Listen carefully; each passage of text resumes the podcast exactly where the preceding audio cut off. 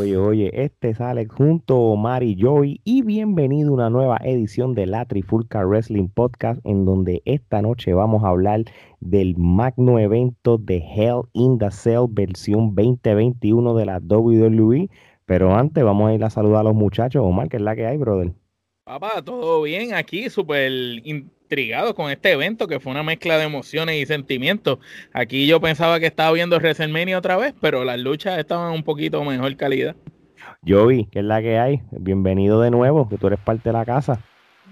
Bueno, Corillo, ¿cómo están? Un abrazo como siempre. Y bueno, estoy harto odio porque acabo de ver anoche, anoche un evento que consideraría que estuviera viendo una lucha de Raw regular, un programa de Raw regular no fue un pay-per-view de calidad.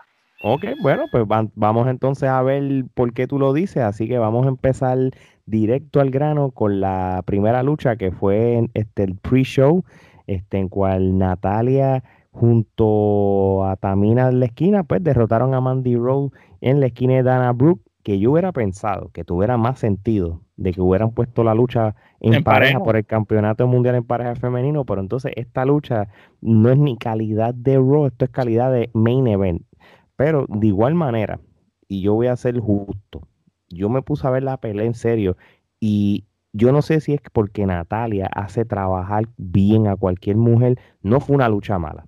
Han habido peores luchas, pero Natalia realmente como veterana, como líder, yo creo que del locker room de las mujeres, hizo lucir bien a Mandy Rose. So, quitando eso, mano, yo creo que esta lucha no tenía sentido para este evento. Omar. Mira, la lucha, como tú dices, no tenía sentido para el evento, debió haber sido defender los campeonatos en pareja, hubiera preferido yo. Ciertamente hay que admitir que Mandy Rose a mí me sorprendió, luchó técnico, técnico, se fue a las manos con técnica de llave con llave con Natalia. Y obviamente esta es Natalia que la, esta es Natalia que la llevó, pero de la Mandy Rose que hemos visto en el pasado, que se cae, que comete boche tras boche, esta vez vimos una Mandy Rose que de verdad por lo menos estaba intentando luchar. Y lució bastante decente para estar en un ring con Natalia, que, que yo me atrevería a decir que luego de Charlotte, si nos vamos a habilidades luchísticas, Natalia es la, la mejor luchadora después de Charlotte. Dímelo yo y cuéntame brevemente qué opinas de esta lucha, si tienes alguna opinión y de ahí Mira, yo te yo, perdóname, okay, eh, yo no la vi, honestamente, el pre-show, pero estoy de acuerdo en lo que dice Omar.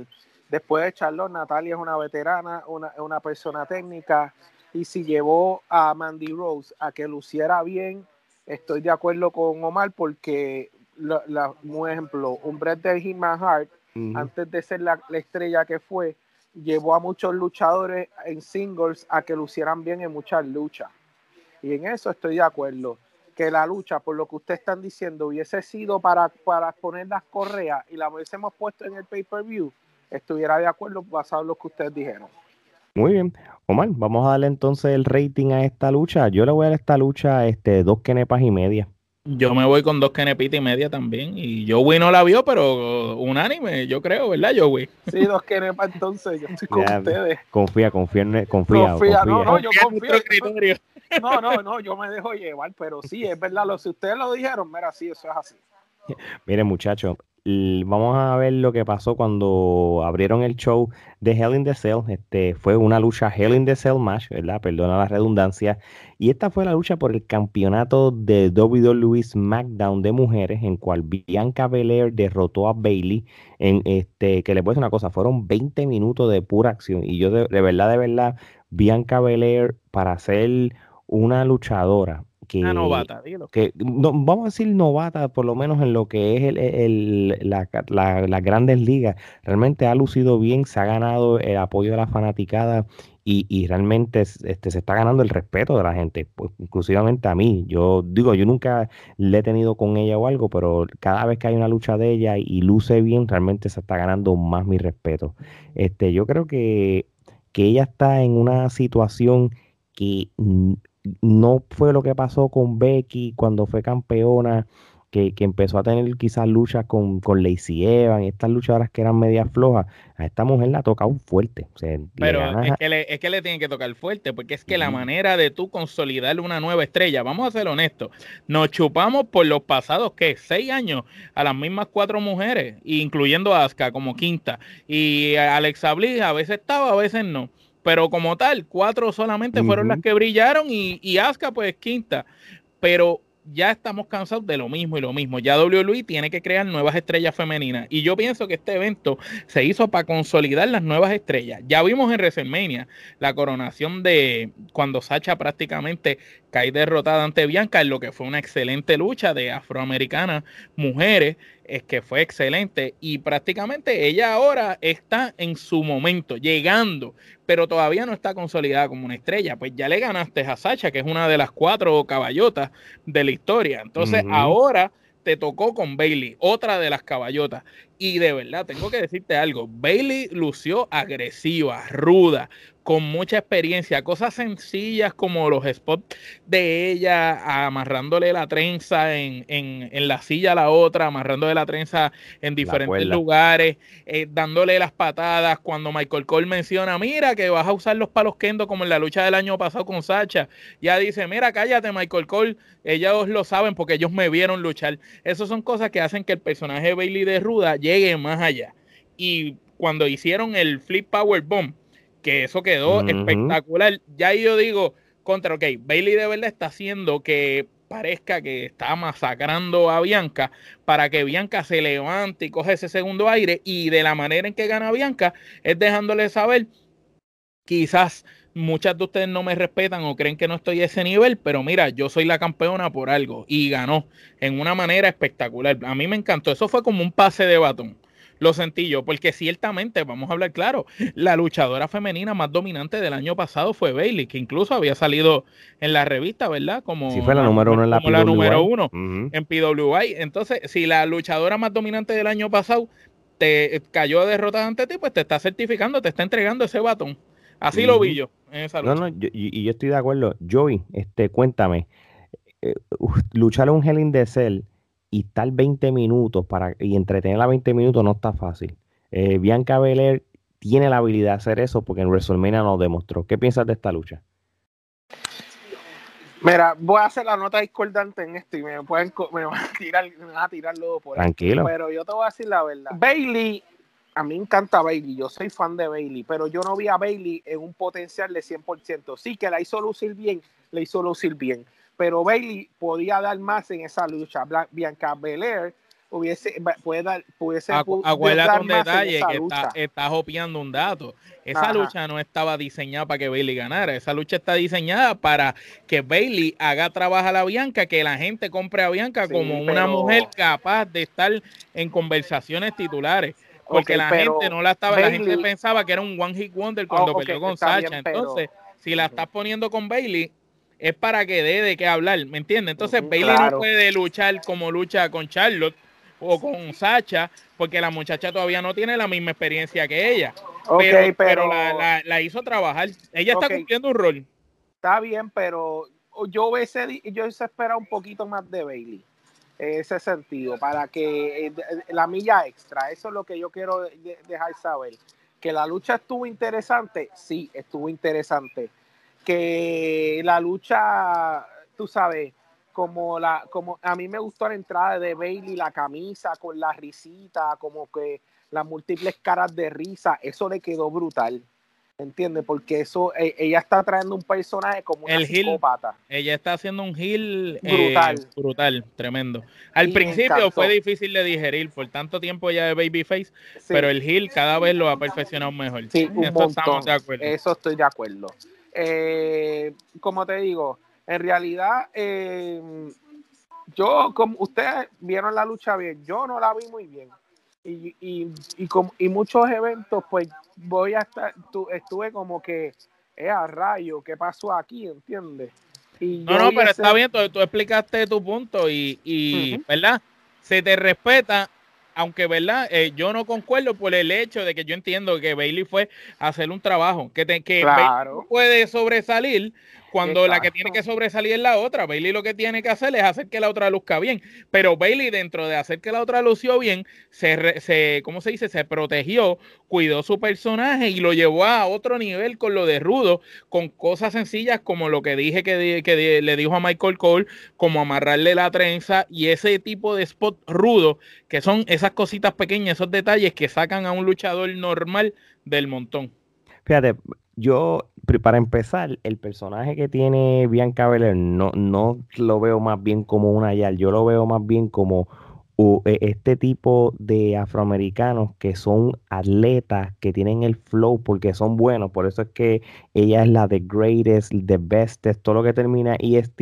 Es un underdog. Porque ella, en su, si, si, si, ves el background de, su personaje, ella ha sido lo mejor en todo. Ella fue una track and field de las mejores, ella todo. ¿Qué pasa? Bueno, y, el, y su esposo es deportista, Montesport. el, personaje está diseñado de que no importa las luchadoras que tú le pongas, ella tiene la capacidad de ganarla. ¿Qué pasa? Volviendo a lo que es la lucha como tal.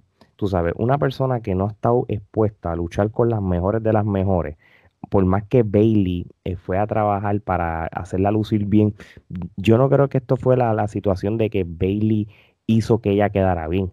Yo creo que en, yo viéndola, la que hizo mm, quedar mejor a Bailey fue la misma Bianca Belair, por su atletismo y todo. Aquí parece una mujer que hubiera luchado ya hace 5 o 6 años.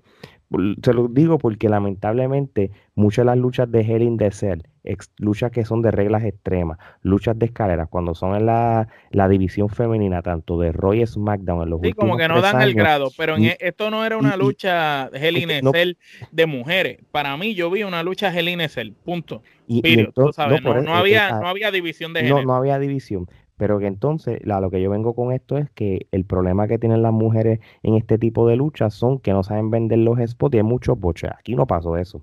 So, en, en, este, en este caso fue muy, muy buena lucha, ¿entiendes? Y yo de verdad, de verdad, y yo le voy a decir, esta lucha yo le doy cuatro quenepas, o mal. Yo le doy cinco quenepas. Eh, yo pienso que la manera en que Bailey eh, trabajó su personaje de rudo y ayudó a darle ese pase de batón a Bianca. Yo no digo que Bailey fue la que hizo que Bianca luciera bien, pero sí ayudó a Bianca a, llegar a, ese próximo nivel. Porque Bianca con Sacha, mucha gente pudo haber pensado que fue One Hit Wonder, pero ahora aquí este, ya no es un One Hit Wonder, ¿me entiendes? Le ganaste ya a otra de las caballotas. Y poco a poco, yo, yo sé que la historia de, de Bianca va a ser esa. Le va a terminar ganando a la Four Horse Woman. Exactamente. Este, Joey, ¿tienes alguna rating de Kenepa para esta lucha? Tres Kenepas. Eso no está mal. 5, 3, 4. Estamos en orden. Oye, vamos a la próxima lucha. Esta es la revancha de WrestleMania de Seth Rollins contra Cesaro.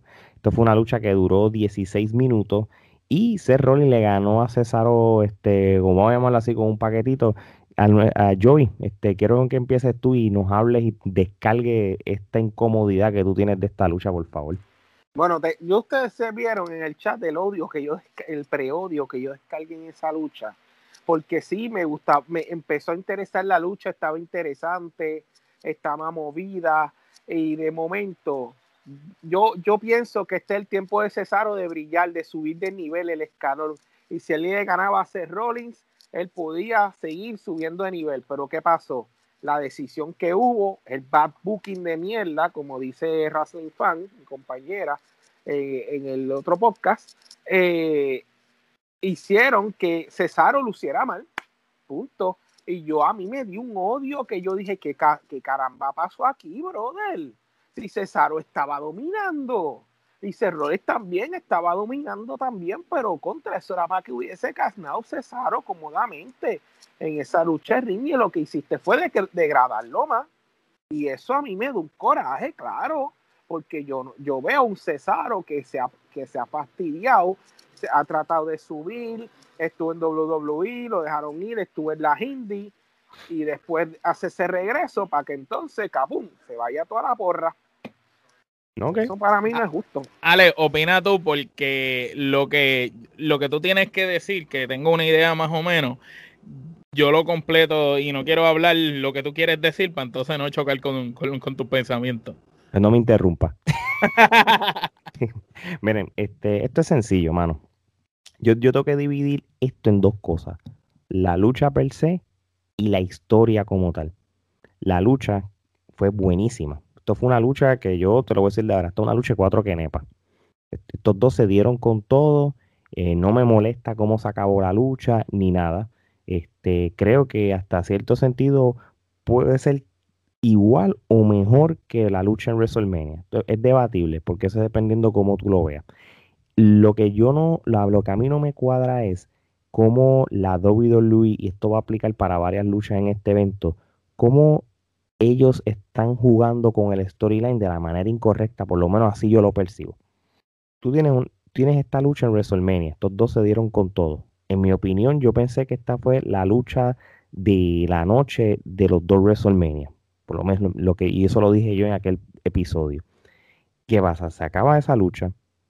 Vas para el próximo evento, WrestleMania Backlash, que es la primera vez que le añaden WrestleMania al Backlash. históricamente, los eventos de Backlash siempre son después de los WrestleMania que se presta como para esas revanchas de estas luchas de WrestleMania que, que ocurrieron el mes anterior.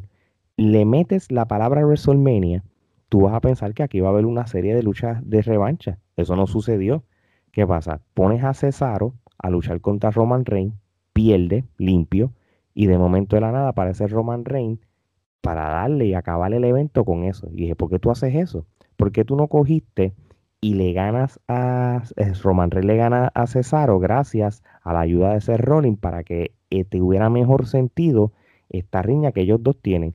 Tú prácticamente brincaste un mes para que entonces el próximo mes entonces hagas las, las revanchas que debieron pasar en Backlash todo lo que es la historia, todo lo que es el storyline, el porqué de varias luchas en este evento, no tienen sentido. Ahora, de que las luchas fueron buenas, son otros 20 pesos. Yo no sé qué le pasa a la WWE, porque tú, tú, si tienes un evento con un nombre con WrestleMania por segundo mes consecutivo, ¿por qué las revanchas no las hicieron en ese momento? Y de momento mandas a los luchadores en otras cosas y de momento vuelves a traer riñas así de la nada.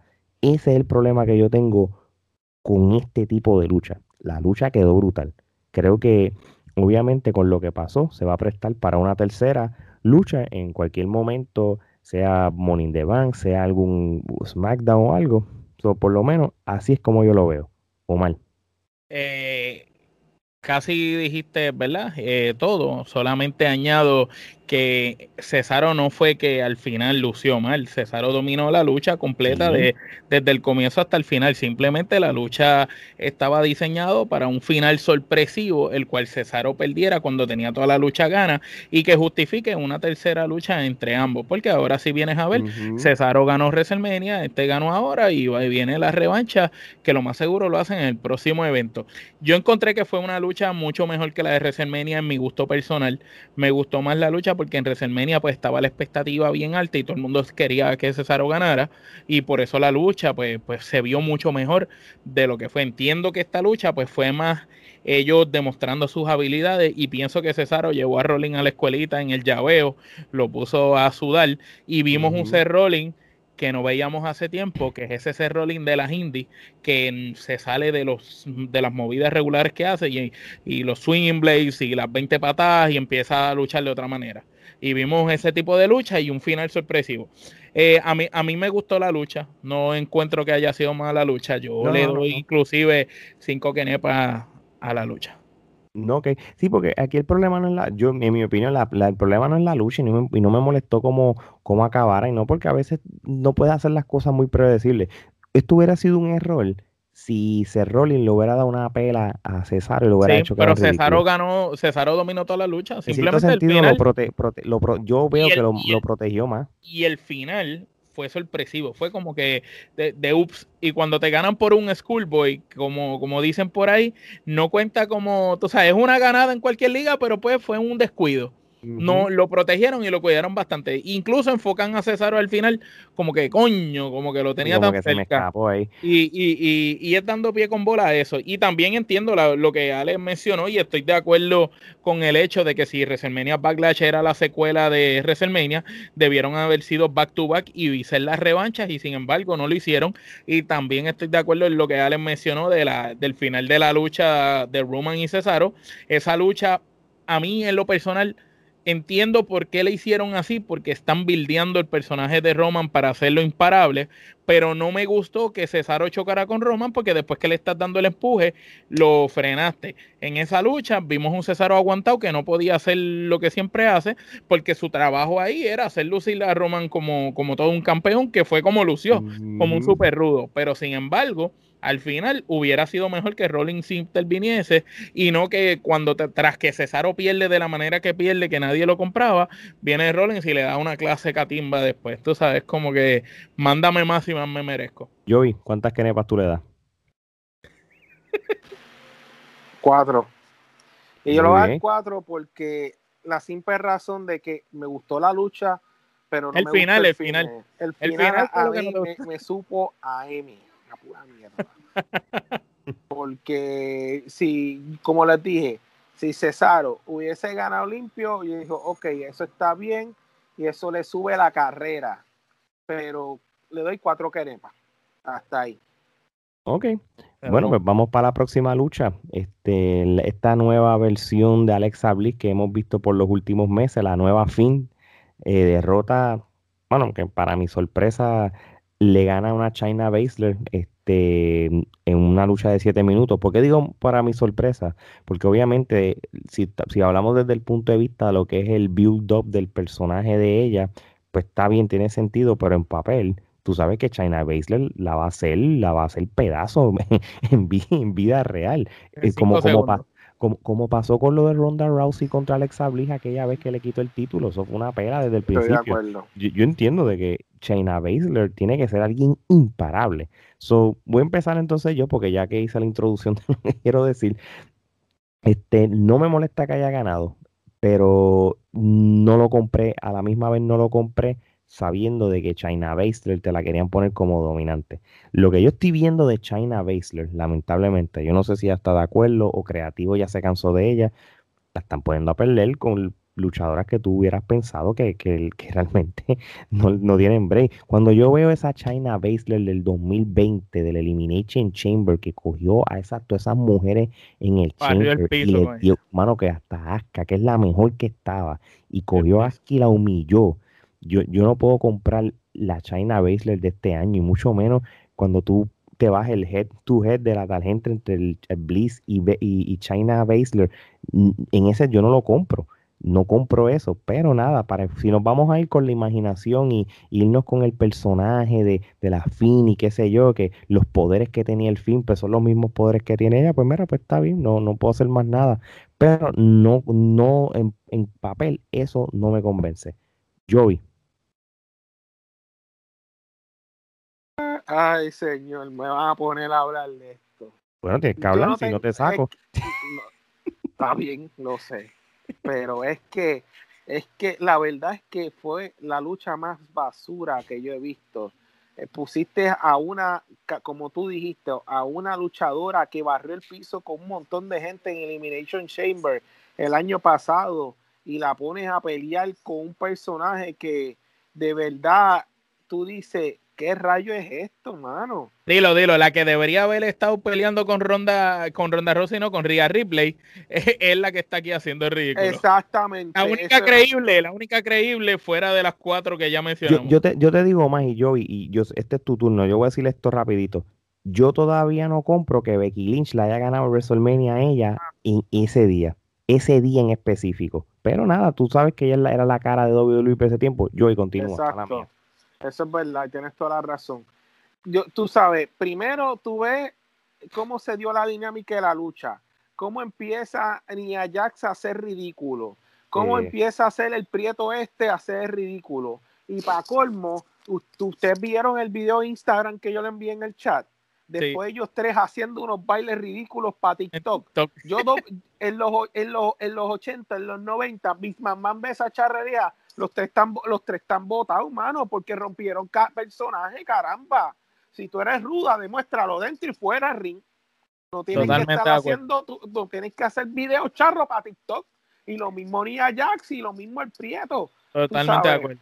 Tú sabes, ahí acabaron de, de, de, se les cayó el teatro con todo ni Ajax me da pena, ¿sabes por qué? Aunque es primera roca, aunque es primera roca puede, ser prima de quien sea, pero eso es un bulto con pata, mi hermano. Ok, está bien, como tú digas, pero esa mujer en la indie, otras se las van a comer viva. Es más, la gordita que está en AEW se lleva ni Ajax, punto. Cualquiera se lleva ni Ajax. Porque te voy a decir algo, la gordita de AEW que está con Vicky tiene un personaje rudo, hace y, el kayfabe de ella está más enfocado y demuestra ser una mujer luchadora de peso alto completo y no es la cafrería que está haciendo Nia Jax en las redes sociales que yo no sé cómo WWE ahora permite esa maldita basura, perdóname, con todo respeto. Eh, lamentablemente el entretenimiento, los falos, las cosas, ya todo el mundo está infectado con eso, mano. Y, y sí, ya, ya la WWE rompe el kayfabe tan y tan brutal de que yo he visto esos videos, de momento tú, mira esto, y, y yo estoy de acuerdo contigo, tú tienes a China Baszler que se supone que tiene esta imagen de ruda, que, la más mala. No, que no es amiga de nadie, no quiere ni a su familia. Y de momento la pones a ver el TikTok y dices, ¿qué caramba es esto, mano? Exacto. sí, y, y, y, y pues, pero los tiempos cambiaron, mano. Omar, ¿tú tienes, ¿qué, qué quieres hablar de esta lucha, mano? Pues mira, eh, si como están bildeando a Alexa Bliss, hubieran bildeado al fin y no lo hubieran matado como lo mataron cuando perdió con Goldberg allá en Arabia, que se nota que lo hicieron a última hora por los chavos eh, realmente yo pienso que el personaje de Diffin hubiera lucido mucho mejor y tuviera vigencia hoy en día. Ahora, también, como digo una cosa, digo la otra. Mira, sabemos que la lucha libre están escritos los finales y sabemos que cuando los luchadores suben al ring y las luchadoras saben lo que va a suceder. Ahora bien, si ya nos mataste la magia diciéndonos que la lucha libre eh, tienen acuerdos y las cosas son ya planeadas. No me vengas también ahora a matar la magia del poco realismo que te daba ver un encuentro entre dos féminas. Aquí yo no vi un encuentro entre dos féminas, yo vi un espectáculo de entretenimiento solamente. ¿Por qué? Porque cosas como lo que tú dijiste, de ver a Nia Jax afuera haciendo el ridículo y Alexa cuando hizo así, Nia Jax le metió al otro. Mira, realmente quién diablo se cree eso hoy en día ya nadie se cree eso hoy en día. Entonces, entonces, ya basta de que estos personajes que tiran rayos, que tiran centellas, que son superdotados, que tienen una fuerza mágica. Mira, esas cosas no existen. No insulten la inteligencia de la gente. Y eh, no estamos en los 70, en los 80, cuando la gente se creía que la lucha libre todo era de verdad y que los luchadores se estaban matando allá arriba y detrás del camerino estaban abrazados y lamentablemente ese tipo de cosas dañan la lucha libre. Cuando tú ves a Alexa Bliss haciendo así y que la otra estúpida afuera hace lo mismo y le mete al otro, ahí tú dices, mira, ¿qué más? Me sangraron los ojos. De verdad, sentí pena y sentí bochorno ajeno de que esa lucha estuviera en la cartelera porque pienso que hubiera sido en el pre-show. No me molesta porque estás haciendo un espectáculo para los fanáticos que están allí, pero, no me la pongas en la cartelera principal y dejándome los campeonatos en pareja sin defender de mujeres por ponerme esta porquería de lucha. Tú, no me, mira, tú me estás, tú me estás poniendo lucha sin título. Como ya el, campeonato USA ya no importa. El campeonato intercontinental tampoco. El de pareja de mujeres tampoco, ni el de hombres pones en el pre-show una lucha de, de mujeres cuando podías coger las cuatro que estaban envueltas indirecta y, y directamente.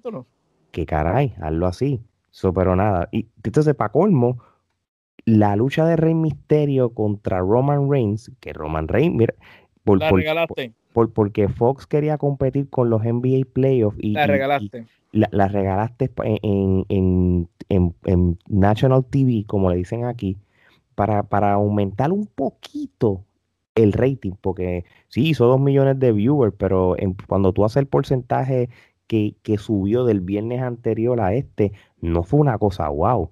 Y entonces, ¿para qué tú haces eso? ¿Entiendes? Mira, yo lo, sé lo que yo hubiera preferido hacer, hermano. Yo hubiera cogido las tres luchas de Hell in the Cell, ponía dos luchas por el campeonato y más nada. Te enfocaba, dejaba la lucha y, y hacías un evento corto, pero ibas directo al grano, ¿entiendes? Y eso no sucedió. Ahora, Sacha, eh, eh, perdón, Alexa con China, Kenepa podrida. Bueno, yo, yo le voy a dar Kenepa podrida porque, por lo, mis razones, a mí no me convenció. Porque en papel, jamás, jamás, no hay, no hay manera de que tú me convenzas de que Alexa Bliss puede ganarle a China Baszler. Jamás. Yo le doy Kenepa podría. Yo vi. Cinco Kenepas podría.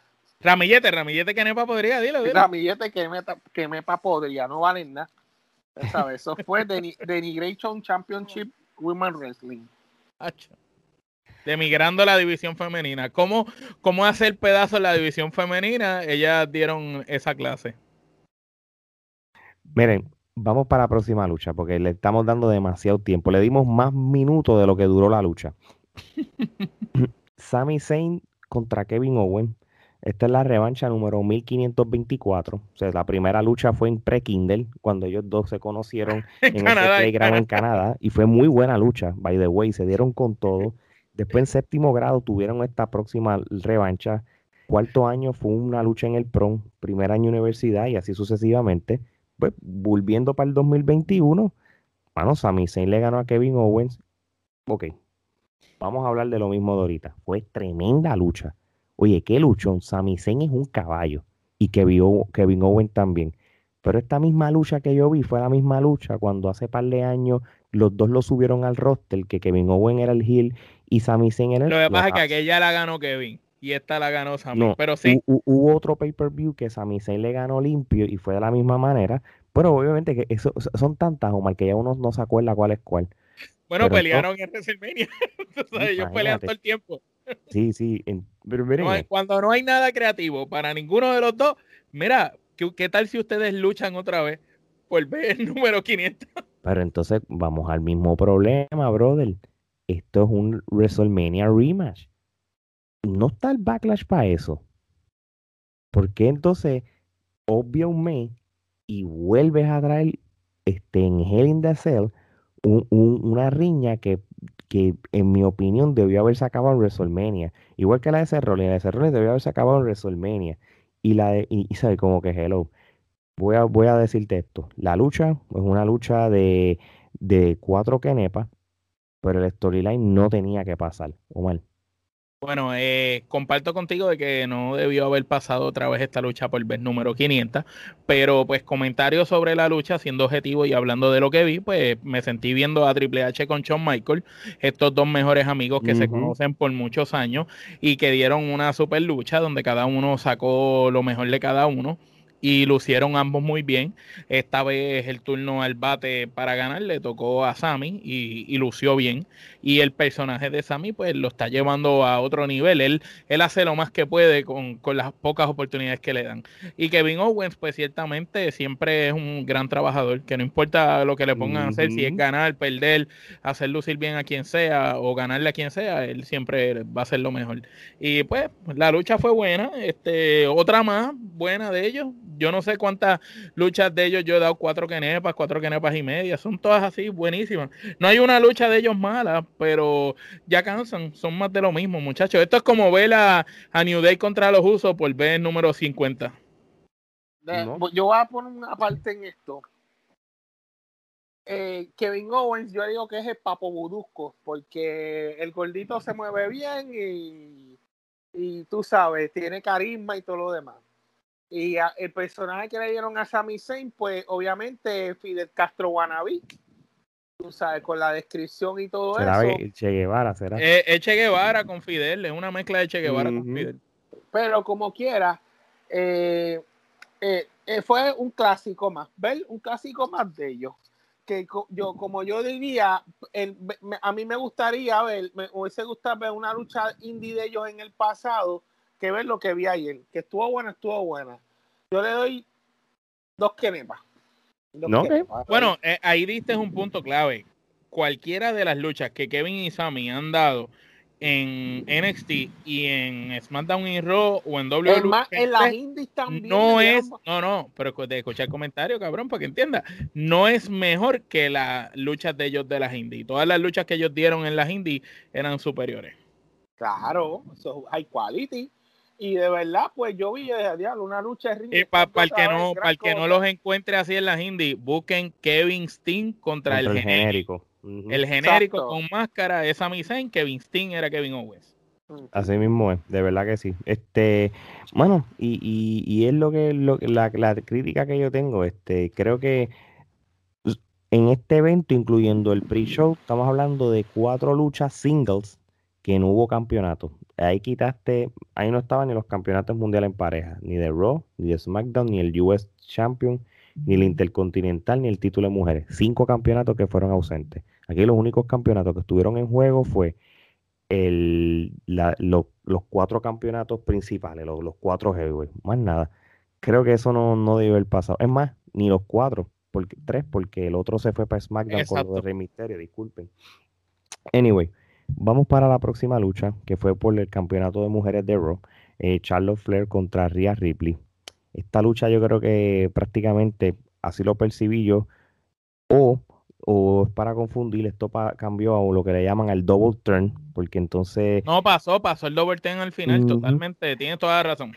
Sí, yo lo veo así porque obviamente pues Ripley provocó la, la, descalificación para que Charlotte ganara y entonces pues no... Ahí, pero, ahí nos enseñaron lo que fue brejar con Stone Cold literalmente, ese final similar el overturn completamente. Cuando la favorita cuando entra y la que es técnica es Ría, durante la lucha ambas lucieron bien, pero al final aquella se altó y, sacó las garras y terminó siendo la ruda. Y, y, fíjate, me gusta cómo están llevando esta historia, ¿verdad? No, mucha gente no es fanático de las descalificaciones en los pay-per-view, pero tú tienes que, la historia eh, me gusta porque estás viendo la frustración de Rhea Ripley de que Charlotte Flair es superior. Sí. ¿Entiendes? Que tienes que recurrirla para ganarle una descalificación. Eso es todo. Para retener tu título tienes que salir con una descalificación. ya Charlotte Flair le quitó el título de NXT en el 2020 y este año, pues eh, con esta lucha que ocurrió, pues Rhea Ripley posiblemente en su mente dijo, esto va a pasar de nuevo, pues déjame cortar esto aunque sea por descalificación. Ya la, revancha va a ser en Morning the Bank tras bastidores después de que yo vi el episodio de Raw este, esta noche. eso va a pasar. Este, la lucha fue buena, fue una lucha bien física. Este, vemos el dominio y la veteranía de que Charlotte Flair realmente es la mejor luchadora que existe en, esta tierra ahora mismo. yo diría que ha existido, ever. Y, y Rhea Ripley se la tengo que dar. Esa muchacha en 10 años debe estar en, la conversación si va el paso que va. Eso de verdad que sí. Y el final está diseñado para storyline. No puedo, no puedo juzgar mucho de que queríamos una victoria o algo. Primero, protegiste a Rhea Ripley de que no Luz perdiera y protegiste a Charlotte Flair de que perdiera, porque esto no es el caso de, de, de Bianca Belair. Aquí estamos hablando de que Charlotte Flair, Charlotte Flair, ¿entiendes? So, en ese sentido, pues entiendo lo que pasó. O mal. Bueno, prácticamente aquí vimos otro pase de batón, similar a, o sea, similar en cuestión del pase de batón que vimos de Bailey a Bianca, pues aquí lo vimos de Charlotte siendo una veterana experimentada y siendo una gran luchadora que llevó esta lucha con mucha psicología, ese pase de batón a Ría, donde obviamente la veterana pues siempre estuvo a la delantera, estuvo ejerto el tiempo, este siempre llevó a Ría al límite y cualquiera, ellas llevaron la historia de una manera que tuvieras pensado que Charlotte era la que iba a ganar. Si no nos llegan a mostrar ese final, pues jamás y nunca tú ibas a comprar que Ría iba a ganar luego de la forma en cómo se llevó la lucha, porque se llevó muy diferente a la lucha anterior. E incluso esta lucha me gustó mucho más que la lucha anterior que ellas dos habían tenido, porque noté que la lucha la trabajaron mucho mejor ambas. Eh, las dos lucieron imponentes y me gustó el double turn al final. Nos da una historia nueva. Pienso que Ría como ruda cuando estaba en NXT era buenísima y pienso que ese personaje de ella es ruda, va a lucir bien y me interesa ver lo que Charlos puede hacer de técnica porque sabemos que Charlos cuando ha sido babyface no ha sido la típica babyface buena buenacha, sino que es la babyface que sea como sea, como de lugar yo tengo que ganar. exactamente. Así que va a ser interesante ver esta lucha. En mi opinión, eh, la lucha estuvo muy buena y le doy cinco kenepas, igual que la que le di a la de Bailey con Bianca. Sí, yo, yo esta lucha le doy cuatro kenepas y media. Yo creo que fue un buen. Joey, ¿qué opinión tú tienes sobre esta lucha? Tres kenepas. Le voy a dar tres kenepas porque eh, como, como, usted, como la, yo pienso como la dirigieron no fue lo mejor. Eh, Charlo salió frustrada. Eh, no, yo la, la, lucha que dio ella y, y Rhea Ripley, Charlo en, en, eh, por el título en WrestleMania quedó mejor que esta lucha. Esta lucha, esa es mi opinión. Pero le doy tres kenepas. Ok, no hay problema. No, no, y tres kenepas no está mal, tú sabes. Este, Definitivamente yo creo que tú estabas viendo otro evento que no era el que vimos nosotros. Pero no, no es eso, lo que pasa es que sí lo vi, pero eh, eh, es que Sí, pero es que estás comprando. No me motivaron como sí, porque generalmente te motiva. Mira, es, que, es, que, esto no se trata de, de, de pero, mire, mire, mire, muchacho. Una lucha, el final de la lucha o la lucha per se tiene un propósito. Ok, usted. ¿Te gusta o no te guste? Porque yo te puedo decir A mí del evento no me gustó, eh, me gustaron dos luchas solamente, que fue la de Owens y la de Cesaro. Son las únicas dos luchas que me gustaron. Todas las demás aunque no me gustaron, yo tengo que ser objetivo antes de analizar la lucha y te respeto poder, eso. y poder decir el por qué, porque el propósito que el final fuera de esa manera es que si no haces ese final así, la, historia se acaba. Charlotte ha sido ya tengo 2% de batería. Charlotte ha sido campeona mil veces. Si me voy del aire, por lo menos quiero quiero irme con esto. Y es, y es, y es lo que generalmente un ejemplo, este es que ustedes no se dieron de cuenta de algo. En este pay-per-view no hubo cambio de campeonato. Generalmente en un pay-per-view eh, hay uno de dos cambios de campeonato y, no hubieron ninguno, cero, cero, nada, nada. Porque eso no tiene que ver nada, brother. Eso, eso no, eso no tiene que ser una norma para que el. No todos los eventos hay cambio de campeonato. Acuérdate que siempre. tú tienes, esto es como las películas, mano tú, hay películas o hay series de televisión de que tú no le puedes dar el final que el público quiera. Para eso mismo, para crear controversia, para, para cambiar eh, opiniones. Para crear las historias. Pero nada, oye, lo bueno de esto es que tú tienes tu opinión y se respeta. Aquí, yo entiendo aquí, que aquí no hay aquí no hay ni No, pero lo mejor de todo es que esto es la trifulca. Esto es una verdadera trifulca. Bueno, Exacto. Bueno, y, y, el teléfono debe estar por un por ciento y medio háblame entonces de Bobby. ¿Cuántas kenepas tú le das entonces? Me diste tres, cinco, cuatro y medio. Vamos para el main event antes que este se vaya. Yo voy, Joey empiezo contigo rápido. Okay. mira, Bobby, Lashley, contra McIntyre, Hell in the La lucha estuvo muy, muy, muy movida. Vieron lo de la mano que se metió debajo de, del de esto. Es un blooper, otros 20 pesos. Y eso fue el mismo cruz. Sí. Ok, pero la lucha. le cortaron la mano ya, ya no, ya no tiene un brazo. Exacto. Eh, o si no se la pintaron invisible. Mira, eh, la lucha estuvo buena, estuvo movida, eh, es, hubo mucho entrometimiento de MVP, eso no me gustó mucho porque no hicieron que el personaje de Drew McIntyre o de Lashley, o por lo menos Lashley, luciera más como campeón, como mira, aunque mira, Drew no va a poder competir contra mí, pero que le, le, gané de manera limpia. Eso es lo que yo no vi en esa lucha. Lo que pasa es que el Lashley que te han vendido desde hace mucho tiempo es el Lashley oportunista. El Lashley campeón que es fuerte, que es dominante y a costa de lo que sea se va a valer para ganar. Como mismo pasó en WrestleMania.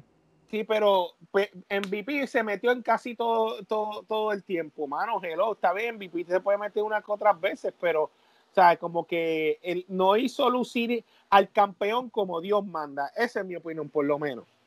Okay. Y le doy, y le doy cuatro kenepas. Muy bien, muy bien. Bueno, pues nada, Omar, vamos entonces a seguir tú y yo. Este, vamos a despedir entonces a Joey para continuar Omar y yo con, con este recap. Joey, gracias por participar. tú sabes que las puertas están abiertas. Un abrazo, los quiero. Seguro que sí. Papá, gracias. Bueno, pues seguimos entonces aquí tú y yo. Este, Omar, yo te voy a decir una cosa. Este, a diferencia de Roman Reigns, ¿verdad? Y yo no estoy menospreciando de que Bobby Lashley no sea un luchador dominante. Bobby Lashley siempre ha tenido como tal a MVP desde que empezó la conversación de ser un campeón, un championship desde antes, desde antes. Me explico. Desde, el grupo, desde que empezó. Mira, yo le mira, gente, ustedes tienen que entender esto. Esto es sencillo. Enero del 2020 fue cuando hicieron el segmento asqueroso, estúpido y sin sentido en el Go Home Edition del Royal Rumble de la boda de Lana, con Bobby Lashley. Para mí ese es el pick más bajo que ese hombre ha tenido en su carrera. Es mi opinión. ¿Qué pasa después? Semanas después o meses después o antes de WrestleMania, traje a MVP para el Royal Rumble, ¿verdad? De sorpresa. Y los traes otra vez a Roy eso, se gana su, se gana su puesto en la WWE de nuevo. Merecido, by the way, porque MVP yo, yo soy de los que puedo decir que era era fanático de él, quizá de la minoría. Ya él está viejo y él es muy bueno en el micrófono. Y entonces lo usan a él para, para entonces usar de catapulta ese crecimiento que Bobby Lashley necesitaba en la WWE desde que él regresó en el El micrófono, ese micrófono que él carece. exacto. Desde ese momento en adelante, lo demás historia. Yo no me acuerdo los resultados. Yo creo que Lashley ganó WrestleMania 2020, ¿verdad? Yo no me acuerdo contra quién luchó. Ya la memoria mía. Este, búsquenlo en, Wikipedia. Desde ese momento en adelante, desde que Bobby Lashley estaba en las manos de MVP, cambió su personaje y todo el mundo se olvidó de lo de Lana. Es más, Lana desapareció del mapa. Nunca, nunca, para los efectos, nunca estuvo con él. ¿Por qué? ¿Tú sabes por qué este funcionó?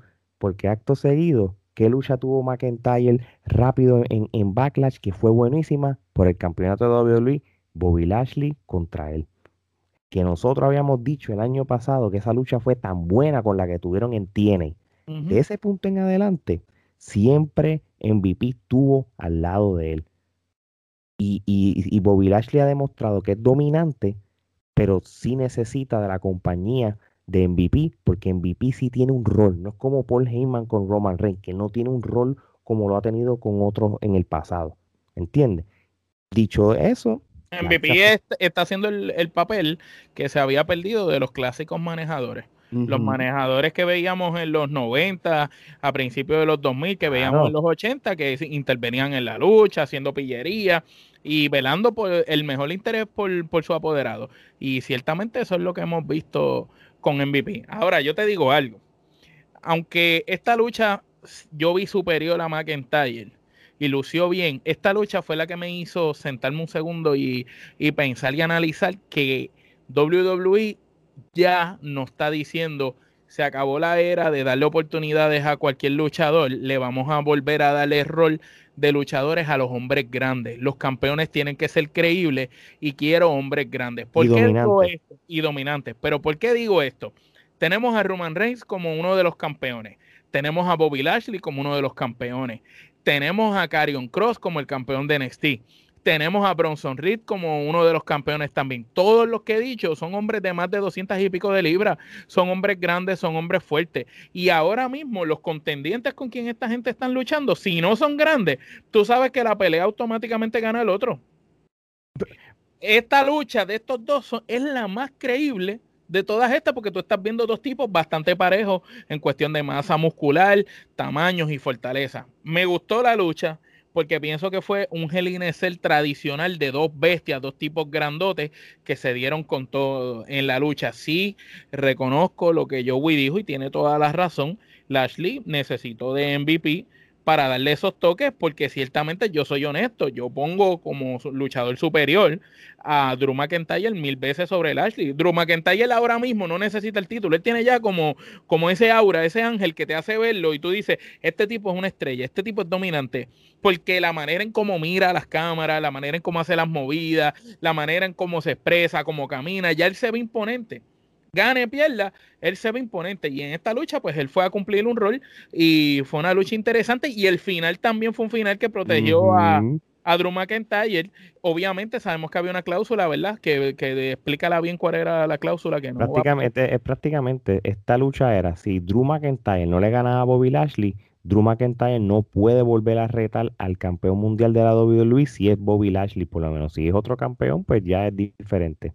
So, y pues obviamente para efectos de storyline, mira, y, y, la lucha fue buena, mano. Esta lucha fue una lucha de, de cinco kenepas, mano. A mí fue la lucha de la noche. Porque e, e, e, estás mezclando lo que es la historia y la lucha como tal, tú sabes, este, yo creo que Bobby Lashley no es el mismo del año pasado, mano, este Bobby Lashley es imponente. Es superior. Es súper, superior, pero por, por, por mucho. Yo sí te voy a decir una cosa, de ahora el backtrip de esto es que, que queda dos meses antes de SummerSlam, so, la lucha que ahora va a luchar en Morning Devan contra Kofi Kingston. Se sabe lo que va a pasar se sabe lo que va a pasar, no va a haber Coffee Mania eh, la gente, ¿verdad? De, espero no desilusionarlos con, con esta opinión mía. este, pero tú sabes que Bobby le va a ganar, sí, va, va, va, a haber, va a ser una lucha cerrada porque se lo van a vender así y, y porque Kofi Kingston pues le ganó los otros días ahí con un paquetito para, para eso mismo. Ese, fue prácticamente el argumento de Kofi en Monday Night para, Para la lucha. Y está bien, no hay problema, porque entonces es una lucha de calentamiento. Yo hubiera, ¿sabes qué? Yo hubiera hecho esto. Si a Brock Lesnar hubiera puesto a Biggie, mano. Mira, yo lo hubiera hecho, mira, yo hubiera hecho esto. No lo ponía ni a luchar hasta SummerSlam. Yo creo que tanto Roman Reigns como, como este Bobby Lashley, yo los descansaba y, y, le dabas ese prestigio al campeonato como que yo voy a luchar en un evento más grande. Money in the Bank es un evento eh, que se presta para buscar contender, nuevos, crear ángulos nuevos y todo. Entonces tú, a como estos dos son unos heavyweight dominantes. Oye, y te, digo algo, eh, eh, te pregunto, ahora mismo, los tres campeones de las tres marcas de WWE Carion Cross, Bobby Lashley y Roman Reigns. O soy yo o lo han buildeado las diferentes historias de cada uno como que ¿y quién va a vencer a esta gente? Pienso lo mismo que tú. Porque como cuando tú buscas el roster, tú dices, ok, si le ganaste a Drew McIntyre, que ya es el pick, es, el caballo, tú sabes qué, qué, vas a hacer. Ya, ya lucharon con Orton. Lo, lo, lo, único que puedo pensar es el nombre de Randy Orton. ¿Y quién más? No veo más nadie. Pues vamos a hablar, vamos a hablar entonces de uno a uno. Esto, pero antes de eso, vamos entonces a decir las quenepas de, del, evento y vamos para ese tema. Y con eso podemos cerrar. Del 1 al 10, ¿cuántas quenepas tú le das a este evento? Bueno, de acuerdo, ¿verdad? El rating que le he dado en la lucha, pues esto tiene que ser un evento de 8. Un evento de 7 a 8 quenepas, claro que sí. Este, porque, ¿Por qué? Porque a pesar de que a mí me, desilusionó que no hubo muchos títulos en, juego, las luchas fueron en general buenas.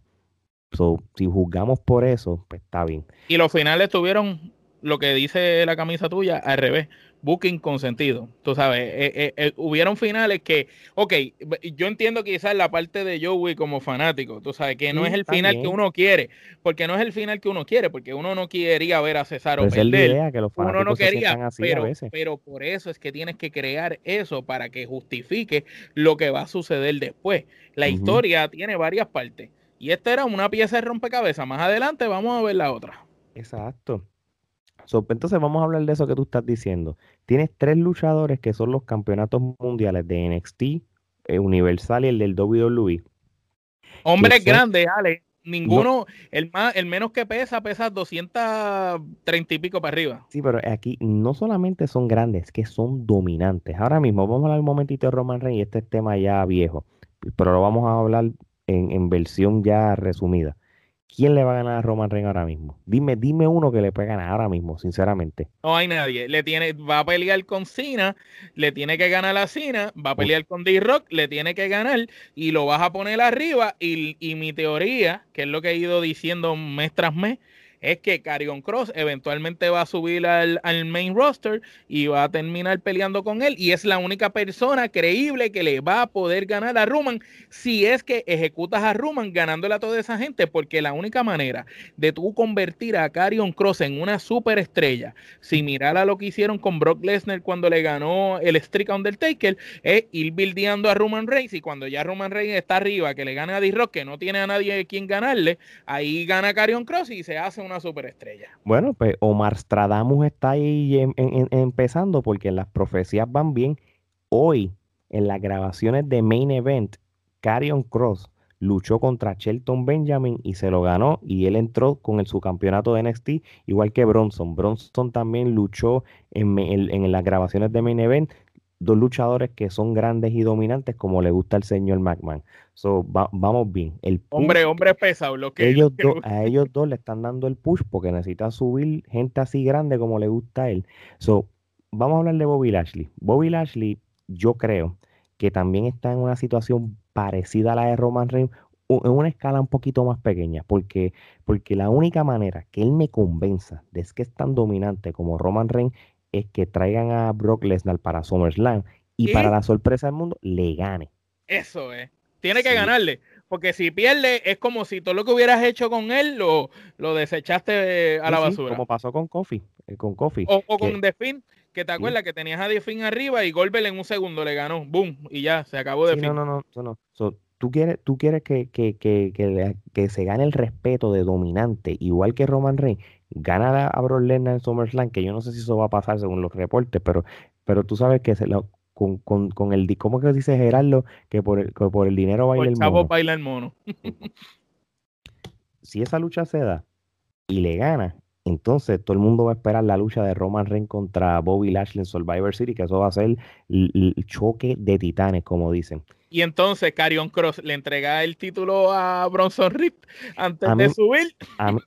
yo quiero que con, con Carion Cross, yo quiero que suceda esto yo no quiero que él pierda en NXT. Yo quiero que pase como Asuka, que cuando subió entregó el título y nunca perdió. Si ellos tienen que hacer eso, no sí, que diga como que me limpié la marca entera, no había competencia para mí, vine ahora para acá arriba a buscar competencia. Y, y, y tú sabes cuando a mí me convenció él más que, que él realmente fue el dominante en el Fatal Five Way. Tenías a los mejores cinco de NXT y él mismo los dominó. Ya con eso dicho, ¿quién le va a ganar uno contra uno? No sé. Samoa Joe, maybe. En la, marca no hay. Y incluso yo pienso que Samoa Joe va a ser la pieza clave para solidificarlo antes de cruzar arriba. va a ser la lucha más cerrada que él va a tener, pero de igual manera Carion Cross no debería pelear con Joe. Exacto.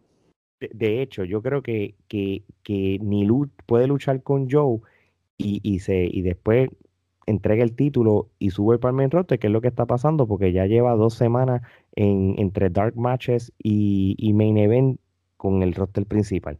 So, tienes a esos tres luchadores que son dominantes, que ahora mismo no se sabe si van a pelear el título ni cuándo. Y, bueno, vamos a ver lo que pasa. Y, de futuro regreso solamente tenemos a Lesnar en, en Veremos a D-Rock, maybe, y a este hombre, a John Cena, ¿verdad? Que en una entrevista con Chris Van Biel los otros días mencionó que, estaba más cerca que nunca a su regreso. Saluda a Chris Van Biel que nos, que, nos dio follow en, Twitter.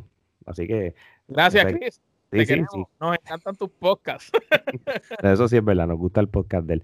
Este, bueno, Omar, este tremendo episodio, brother. Este, yo creo que, que quedó Luis en comparación de otros años, no ha tenido un 2021 malo. Yo creo que nosotros hemos masacrado videoluyantes, pero este año lo han hecho bastante bien.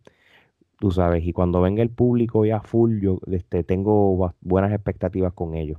Yo lo veo desde de, este punto de vista. No nos están dando lo que queremos, pero al menos están haciendo las cosas con un poco más de sentido que antes. Así mismo es. So, vamos a ver qué pasa, porque yo creo que Morning the Bank va a ser el comienzo de ese cambio radical, porque el público regresa y, y SummerSlam no lo están vendiendo como el WrestleMania de este año, el verdadero WrestleMania. Pregunta que te hago, ¿por qué no hubo público en Hell in Cell? Yo esperaba que iba a haber público. Yo creo que prácticamente ya tenían e, esa, ese contrato con, con, el público? con, con, lo del Thunderdome y eso. Y yo creo que pues este, cumplen con el mes de junio, que era hasta donde terminaba. Y ahora, empiezan acá. Así que va a estar bueno eso. Antes de irnos, este, síganos en las redes sociales como Trifulca Wrestling Media, Instagram, Twitter, Facebook, TikTok. Suscríbanse al canal de YouTube de Trifulca Wrestling Media. Importante, den la campanita para, y para que tengan la notificación cada vez que salga uno de nuestros episodios. Y si no nos quieren ver las caras, pues mira, sencillo, donde nosotros estamos pegados, donde nosotros estamos trending en más de 20 países, la plataforma de podcast en audio, Spotify, Apple Podcast, Tuning Radio, iHeartRadio, Google y todas las plataformas de podcast, idas y por haber, ahí estamos. Nuestra mercancía, Booking sin sentido, Trifulca Japón. Oye, la página de teespring.com, en el search escribe Trifulca Wrestling Media.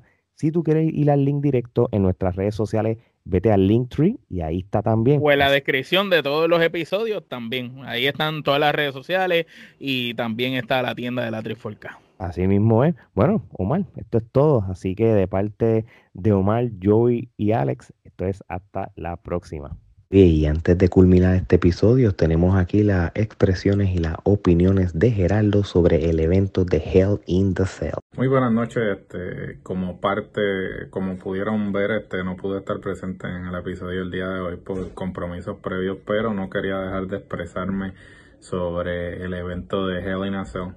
Eh, no voy a expresarme en cuanto al evento como tal y en sus luchas individuales. Eh, mi único comentario va a ser más bien hacia que este evento demostró el por qué WWE tiene que eh, cambiar su modelo de en vez de estar haciendo un pague por evento todos los meses deberían simplemente cambiar un modelo en que el pague por evento solamente sean eh, los eventos principales, este, ya WrestleMania, SummerSlam, Survivor Series, el Royal Rumble, y entonces el resto de los eventos que sea un modelo similar al modelo de AEW, que AEW pues tiene sus este, eventos de pague por ver como lo son este Full Gear, Double or Nothing, All Out y otra serie de eventos. Y entonces eh, los otros eventos lo que hacen es que hacen este ediciones especiales de Dynamite. Así que yo pienso que WWE este debería hacer esto como hemos podido eh, y los que no están eh, enterados tanto USA como Fox le han le han reclamado a WWE por la los bajos ratings que han habido últimamente y entonces este les han pedido que hagan este programas con motivos como lo son este el Cyber Sunday, el King of the Ring y otros motivos.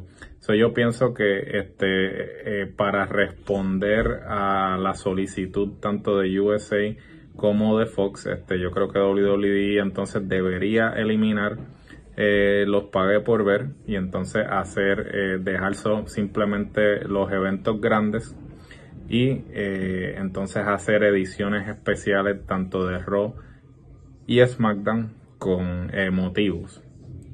Porque este pay-per-view, el Hell in a Cell, lo que demostró es que ellos no tienen suficiente booking a largo plazo como para hacer un evento todos los meses. Y esto se vio porque las luchas eh, fueron luchas repetitivas, luchas que ya eh, habíamos visto una y otra vez y luchas que realmente no abonan a nada en lo que respecta al plan a largo plazo para los diferentes luchadores que estuvieron envueltos.